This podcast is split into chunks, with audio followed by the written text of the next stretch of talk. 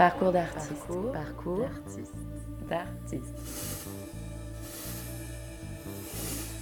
Pour échapper au réel, Nasser Jamaï a rapidement opté pour le théâtre. Après une carrière de comédien en France et en Angleterre, et notamment une prestation remarquée dans Algérie 54-62, le jeune auteur écrit et met en scène ses propres textes en 2003. D'une étoile pour Noël à héritier, dernier volet d'une trilogie sur la construction identitaire, Nasser Jemaï évoque et convoque des absences et des présences ignorées. Nous l'avons rencontré à la colline.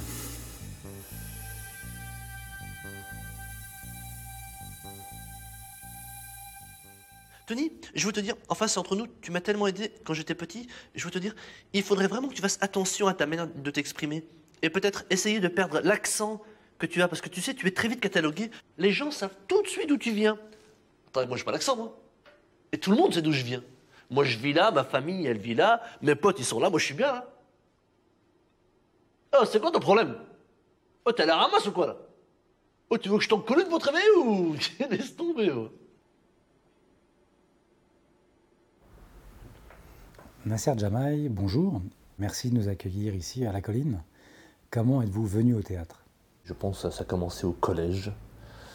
Et j'ai rencontré des, des copains, enfin en l'occurrence un, un garçon avec qui je m'étais bien entendu. Il faisait partie euh, d'un groupe religieux qu'on appelait à l'époque l'aumônerie, je, pense que ça s'appelle toujours comme ça.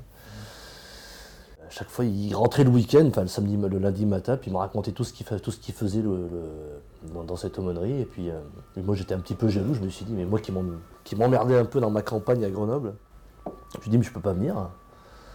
Donc je me suis retrouvé dans ce milieu religieux au départ. Euh, on a commencé à faire du théâtre. Je crois que je, devais avoir euh, 16-17 ans. Euh, et de fil en aiguille comme ça jusqu'à la terminale, j'ai un jour ouais, je, me suis inscrit dans un groupe amateur tout simplement.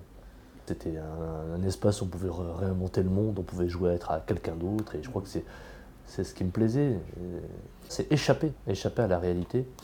Et pendant un temps, pendant cet espace-temps, ben, on pouvait jouer à être, euh, je sais pas, Sganarelle, Don Juan, etc., etc. Et je trouve que ça, ça, ça, ça faisait de, beaucoup de bien pour l'imaginaire.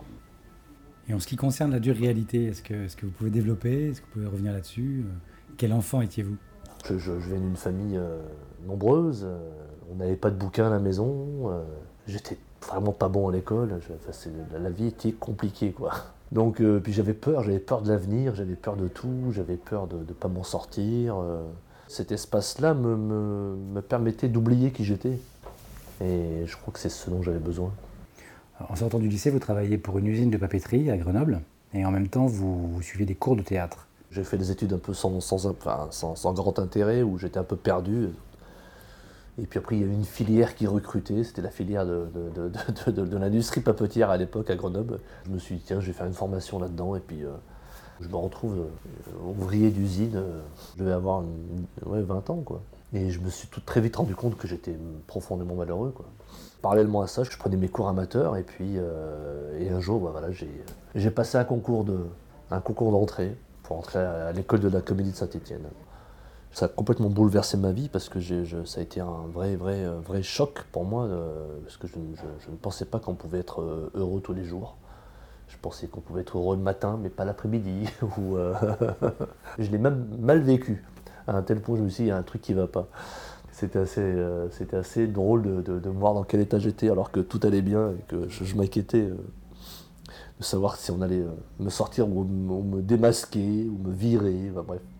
Et euh, pendant cette première année, je, sentais aussi que les deux ans allaient très très très vite passer. Je me suis dit, c'est maintenant ou jamais qu'il faut que je tente une, expérience à l'étranger. Et j'avais un, vieux rêve de jouer en anglais, mais je pense que c'est aussi lié aux séries américaines, aux, aux films américains, de vouloir ressembler à De Niro. Et, euh, c'est comme ça que j'ai décidé de, franchir le, pas et de, retenter un, con- un concours. Et je suis donc j'ai fait une- une autre école derrière. Alors, c'est la Birmingham School of Speech of Drama. Quel souvenir vous gardez de cette virée de deux années en Angleterre? Ça m'a complètement libéré. J'ai enfin découvert qui j'étais, enfin un petit peu qui j'étais déjà. Parce que d'un seul coup, je me suis retrouvé euh, ambassadeur de France. Je n'ai jamais été aussi français qu'à l'étranger. Ça, ça, c'était une première chose. Et la deuxième, après, j'allais dire artistiquement. J'ai eu la chance de, croiser des, grands maîtres qui m'ont donné des, clés importantes pour, comprendre ce métier. La manière de travailler, la manière de le penser, la manière de se préparer, la manière de- de se projeter, etc. etc. Donc, euh, et puis même cette façon très humble, très pragmatique aussi, très inventive, très créative, je trouve, chez, chez les anglo-saxons, qui est assez, euh, assez jouissive. ouais. Et par la suite, vous rentrez à Paris? Oui, parce que tout simplement, à un moment donné, je suis arrivé au bout de mon expérience en Angleterre, parce que hum, j'ai très vite euh, compris que je ne sonnerai jamais comme un Anglais, et que je serai toujours le, le- le garçon décalé. euh. C'était important de, trouver mon, de retrouver mon centre et, euh, et de pouvoir sonner, j'allais dire, avec ma vraie langue. Quoi. Alors à Paris, vous jouez, euh, notamment à La Colline en 2001, dans Algérie 54-62 de Jean Magnan. C'est mis en scène par Robert Cantarella, et c'est à ce moment-là que le grand public vous découvre. C'était mon troisième spectacle avec lui, mais c'est pareil. Moi, j'ai vécu le travail avec euh, Robert Cantarella comme, un, comme une poursuite, comme une suite, j'allais dire, de, de toute ma formation depuis Saint-Étienne, l'Angleterre. Et lui, j'ai j'ai l'impression qu'il avait vraiment terminé ma formation. Quoi. Il y avait quelque chose qui. Pour moi, j'avais, je, je- je sentais que je, que je commençais à franchir un palier important. Et après, c'est vrai qu'après, j'ai eu besoin de tout éclater. J'ai eu besoin vraiment de passer à autre chose. En 2003, en effet, vous décidez de jouer et mettre en scène vos propres textes. Quel a été le déclic? Qu'est-ce qui vous a décidé à vous lancer? C'est assez simple. Je dirais qu'à un moment donné, je ne me reconnaissais pas dans ce que je faisais sur le plateau. Je ne me reconnaissais pas dans les gens qui venaient me voir jouer. Je ne me reconnaissais pas dans, le- dans les textes que je défendais. Je ne me reconnaissais pas dans l'esthétique, dans l'air, du temps, ce qui se défendait. J'avais, l'impression que j'avais tellement de choses à raconter au fond de moi que j'avais l'impression vraiment de marcher à côté de ma vie. Alors c'est, très beau de, servir des textes, de servir des metteurs en scène, mais à un moment donné, quand on porte des choses importantes et qu'on a besoin de les cracher et qu'on a besoin de les vomir, soit je franchissais le pas, soit vraiment je tombais dans une profonde dépression. Et donc je pense que j'aurais changé de métier. Alors il y a une première œuvre qui découle de cette intention, c'est Une étoile pour Noël, qui est jouée en janvier 2005 à la Maison des Métallos. L'histoire est un peu autobiographique. Une étoile pour Noël, ça raconte ce que je, je disais au tout début de notre entretien, c'est-à-dire le, le début de mon parcours euh, au collège. Et justement, un de mes amis donc, qui m'a fait rentrer à l'aumônerie avait eu un accident dans la cour de l'école. Je lui avais apporté les devoirs à la maison et, un jour, sa, sa grand-mère euh, m'a a cherché à me rencontrer. Et donc, euh, un jour, elle m'a dit euh, Nasser, ton prénom, il faut, qu'on trouve une solution. quoi. C'est pas possible. Quoi. Ça va pas t'aider dans la vie, un prénom comme ça. Donc elle m'a proposé de m'appeler Noël. Et je crois que c'est toujours pareil, c'est le fait d'échapper à la réalité, de jouer un autre personnage. Bah, ça m'allait bien en fait. En- en- ensuite, j'ai aussi un papa qui pour moi euh, est un homme qui vit entre deux espaces-temps. C'est un homme de l'ancienne génération, une génération où on pouvait se construire à la force des mains, et en même temps complètement euh, déconnecté de, la vitesse avec laquelle le monde s'écrivait. Et j'avais besoin de travailler sur, ça- sur, ce- sur cet archétype du père un peu à la fois présent et absent. Et du coup, entre la grand-mère plus mon père, je me suis dit, je crois que j'ai un truc à raconter. Et donc ça donnait une étoile pour Noël. Et, euh, et donc une étoile pour Noël, c'est tout simplement un garçon qui va accepter toutes les recettes de réussite. Parce qu'on n'arrête pas de nous donner des recettes pour réussir, pour devenir quelqu'un. Donc ce petit garçon, il va tout prendre, tout prendre, tout prendre. Il va transformer son prénom, il va même renier sa famille, il va aller jusqu'au bout, quoi. Et évidemment, euh, le plus dur sera la chute. voilà. Donc c'est un spectacle euh, avec lequel je me suis beaucoup amusé, que j'ai joué plus de, plus de 10 ans. Et ça va, ça va être ma matrice. Je, je- sans m'en rendre compte, tous les archétypes que j'avais dans ce spectacle allaient, allaient devenir euh, mon Big Bang à moi. Quoi. Après une deuxième pièce en 2008, Les vipères se parfument au jasmin, vous signez Invisible, le premier volet d'une trilogie présentée en 2011 à la MC2 Grenoble. Invisible, c'est euh, encore une fois le- le- le- la figure du père que je décline. Là, pour le coup, je décline en 5-6 personnages. Est-ce que c'est la figure de votre père? La figure de mon père, mais, mais des, des, des Chibani, de tous ces hommes arrivés d'Afrique du Nord dans les années 50-60 pour euh, participer à, la, bah, justement, à ce qu'on appelle les 30 Glorieuses.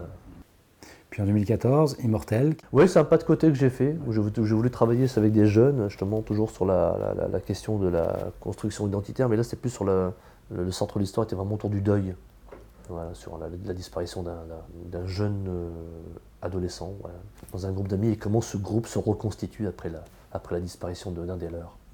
vous venez de présenter Vertige, puis Héritier à la colline, les deux volets suivants de cette trilogie sur la construction identitaire. Vertige, c'est mon étoile pour Noël. C'est mon petit Nabil. Dans une étoile pour Noël, il avait entre 11 et 12 ans. Et là, on va le retrouver dans Vertige, il a 45 ans. Et là, il a réussi, c'est un self-made man, c'est vraiment l'archétype euh, de ce que la société fabrique, c'est-à-dire euh, le garçon qui s'est fabriqué à la force du poignet, manager, chef d'entreprise, euh, super intégré dans la société, marié avec une européenne, il a construit une maison, il a monté son entreprise, Enfin, voilà, c'est Superman, quoi. Mais simplement, ce, garçon, il a tout fait pour, encore une fois, fuir ses origines sociales, ses, ses or- ses origines ethniques. euh, Il a tout, tout, euh, tout balayé derrière lui. À un moment donné, il va devoir revenir dans son quartier d'origine pour accompagner les derniers jours de son père. Et là, tous les fantômes du passé remontent. Et là, c'est une descente aux enfers. Et c'est la suite de cette euh, descente, donc la remontée, on va dire, une sorte de résurrection qui va enfin comprendre que les choses sont plus complexes qu'il ne le pense. Parce qu'en arrivant justement dans sa famille, il a l'impression d'arriver avec des secrets de réussite, encore une fois. Mais voilà, pour s'en sortir, il faut faire ça. Pour y arriver, il faut faire ça. Et il se rend compte que, voilà, on n'impose pas les choses de l'extérieur et que il arrive avec un autre logiciel de pensée, et puis euh, on prend sa famille, pas de haut, mais il comprend que, voilà, que les gens qui vivent dans ces quartiers sont, voués à l'échec. Mais, il se rend compte aussi qu'il y a des règles avec lesquelles on ne peut pas faire euh, l'économie. Et puis il va se les prendre en pleine gueule d'ailleurs. Et alors avec Héritier, nous voilà chez la grand-mère, hein, au bord d'un lac. On y découvre une famille avec ses non-dits, ses déceptions, ses humiliations. J'ai voulu euh, toujours, dans mes textes, dans mes projets, euh, distiller tous les ingrédients du conte. Donc on a la, tante qui est de, la famille, qui est une sorte de sorcière, euh, qui vit dans la forêt avec ses chiens. Il y a, cette maison comme ça, euh, qui est plus ou moins hantée. Il y a, un homme du lac, euh, un fantôme invisible qui, traverse cette maison. Et puis il y a ce personnage de Julie qui tient cette maison et qui essaye de faire en sorte que le monde ne s'écroule pas autour d'elle. Et évidemment, ben, elle va s'écrouler. Sinon, ce serait pas drôle. C'est une pièce vraiment sur le déni de réalité. Notre capacité à ne pas regarder la vérité en face. Une- pièce aussi autour de la construction identitaire. Comment on trouve sa place dans, dans un monde en pleine mutation, dans un monde qui, euh, qui s'écrit à la vitesse de l'éclair et qui surtout euh, nous brouille en permanence entre le rêve et la réalité, entre ce qui est vrai, ce qui n'est pas vrai, entre le virtuel et le réel, en permanence. Et c'est ouais, un, un projet euh, très chouette. ouais. Parmi vos sujets de prédilection, vous en avez évoqué quelques-uns. Euh, Il y a aussi et surtout peut-être l'absence, le manque, l'invisible donc. Quelles sont toutes ces présences que nous cherchons à ignorer? La mort, par exemple, on cherche à ignorer. La nature, les animaux, le cosmos, les étoiles, le vent, les, éléments, euh, les cimetières, les, centres d'handicapés, euh, les marginaux, les sans-abri, les, migrants. Pour moi, c'est l'envers du décor qui m'intéresse. Parce que tout ce que- tout ce qu'on voit, en fait, ça n'existe pas. Enfin, c'est- pour moi, c'est des coquilles vides. Enfin, on voit, mais c'est ce qui est beau, c'est surtout le, le théâtre, c'est l'endroit où on convoque les fantômes, où on convoque l'absence. C'est l'endroit où, euh, justement, il faut faire attention à pas trop remplir. Quel est votre rapport au texte? Mon rapport au texte n'a pas été un rapport tout de suite intellectuel. Ça a d'abord été un rapport physique. J'ai d'abord éprouvé les textes en les jouant, en les transpirant, en les crachant.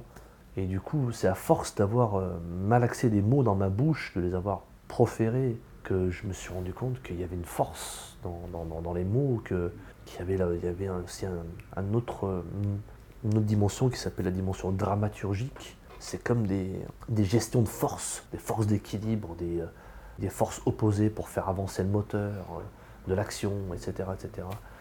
Je le vois comme des lignes de tension qui vont permettre à telle et telle scène de se lever, de se mettre droite, ou alors de s'effondrer, etc., etc.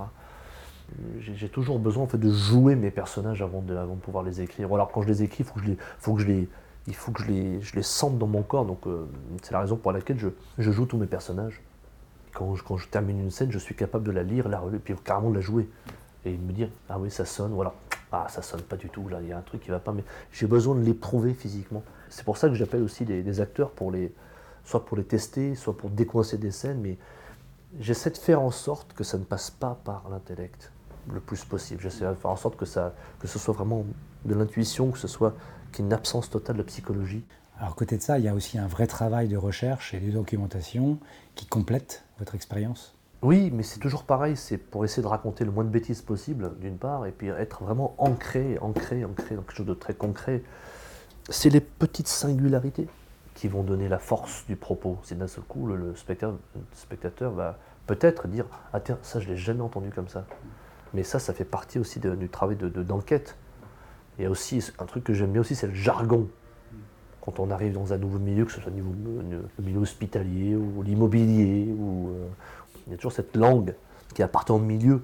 Et je trouve que c'est pareil, c'est des choses dont il faut se servir pour donner la, la crédibilité au personnage. Comment on pourrait le qualifier, votre théâtre? Bah, c'est d'abord de l'intime, parce que je crois vraiment que c'est à partir de l'intime qu'on peut raconter le monde, la poésie et le politique un peu quand même. Est-ce que le théâtre doit nécessairement être politique? Il est toujours, à partir du moment où vous montez sur un plateau et que vous prenez la parole, ça devient politique. Enfin, je- faut- faut pas... Après, euh, ça dépend de ce qu'on appelle politique. Moi, je ne crois pas, par contre, je ne crois pas aux revendications, je ne crois pas aux manifestes, je ne crois pas à ça. Mais quand même, est-ce que le théâtre ne doit pas remuer le spectateur? Je pense à la dernière édition du Festival d'Avignon, on reprochait un peu à la programmation d'être d'être lisse, aux artistes de brosser le public dans le sens du poil. Ben, c'est toujours pareil, c'est en ça que j'ai beaucoup, beaucoup de mal, moi, dans le sens où déjà, il faut juste voir les, spectateurs qui viennent voir les. On ne fait qu'enfoncer des portes ouvertes. Donc, euh, là, pour le coup, si on voulait vraiment être euh, euh, subversif ou, euh, dérangeant, euh, il faudrait déjà, remettre en question la- les spectateurs qui viennent nous voir. En général, c'est des gens qui sont suroutillés, euh, qui ont déjà une, longueur d'avance sur, un, sur un tas de sujets, qui sont euh, tellement, tellement euh, au fait de ce qui se passe que, évidemment, qu'on ne pas être surpris. Pour pousser la, réflexion jusqu'au bout, c'est peut-être se dire d'aller jouer dans des endroits, des endroits qui ne sont pas des endroits de théâtre. Alors justement, quel est votre rapport au public? Est-ce que vous pensez à lui lorsque vous écrivez ou montez vos pièces? J'y pense, mais en termes juste pour me faire comprendre déjà, pour, pour, euh, me faire comprendre, en tout cas pour euh, faire en sorte que la, la- que la pièce puisse prendre son envol et que le, que le voyage puisse avoir lieu. Pas en me disant ça va plaire ou ça va pas plaire, euh, enfin, je suis pas, pas du tout là-dedans. hein, Quand vous dites qu'il faudrait jouer ailleurs, vous pensez à quoi? Je sais pas, moi j'ai pas, pas, pas de recette, mais en tout cas, on voit bien que le, les lieux de théâtre sont, déjà pour les gens entre guillemets lambda, ne serait-ce que si je prends le cas de ma famille, sont déjà très impressionnés par ces, salles, par ces codes de, bonne conduite, ce silence euh, qu'il faut avoir, etc. etc. Euh, je crois qu'il y a tous ces codes-là et euh, il faudrait, je sais pas, je- j'ai pas de recette, mais en tout cas, remettre en question les lieux de représentation, c'est déjà une piste. Alors quel regard vous portez sur la société française aujourd'hui?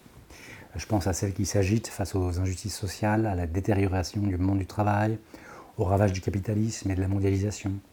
Bah, je, suis très très inquiet, comme, euh, comme tout le monde. Je crois que ce qui est en train de se profiler devant nous, c'est assez terrifiant. On nous propose un monde qui va nous laisser de moins en moins d'espace, un monde qui, euh, qui à la fois nous donne l'illusion que les choses sont de- deviennent de plus en plus faciles, mais euh, alors qu'elles deviennent de plus en plus difficiles. Le monde du travail qui est absolument dans un état lamentable, puisqu'en fait il est dicté par une religion qui est celle de la rentabilité du dollar cette mondialisation en fait qui joue en faveur d'un- d'une minorité et qui met sur le carreau une, grande majorité.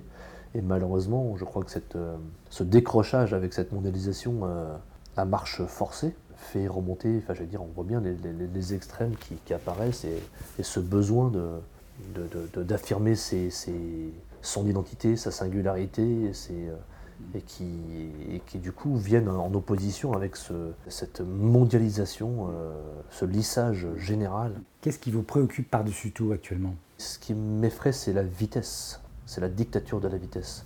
C'est quand on entend des, des émissions de radio, on a l'impression que quand, quand des politiques sont interviewés ou alors des, des chefs d'entreprise, on a vraiment l'impression qu'ils passent vraiment devant un tribunal. Cette façon de juger les choses de manière tellement rapide et qui laisse aucune place à la, à la distance, à la réflexion. Et, ça, ça, ça, me fait peur. Ça. Vraiment, ça me fait peur parce que ça participe à la schizophrénie.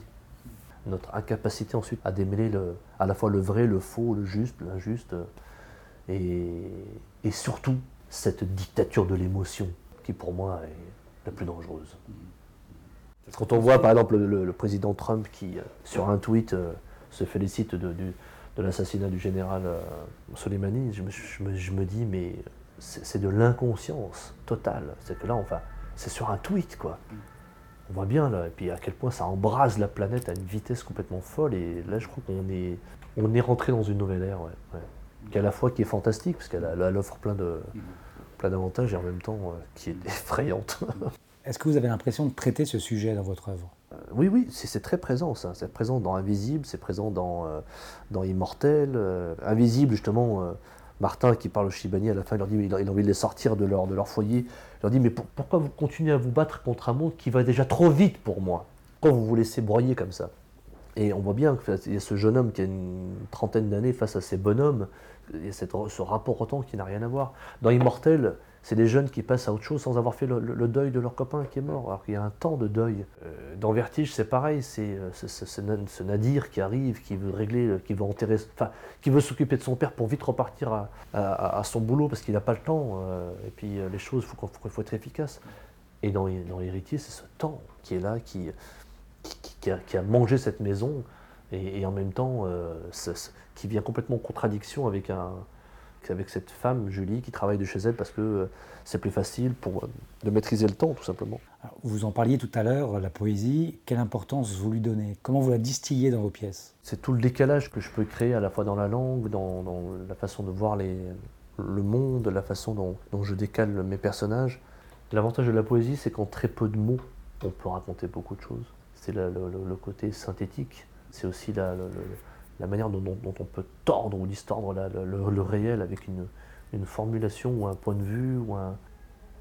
Oui, donner à entendre des choses autrement, tout simplement, pour, euh, bah, pour participer au, au voyage, parce que, parce que pour moi, c'est- pour moi, c'est le kérosène du voyage. S'il n'y a pas de poésie, euh, c'est triste.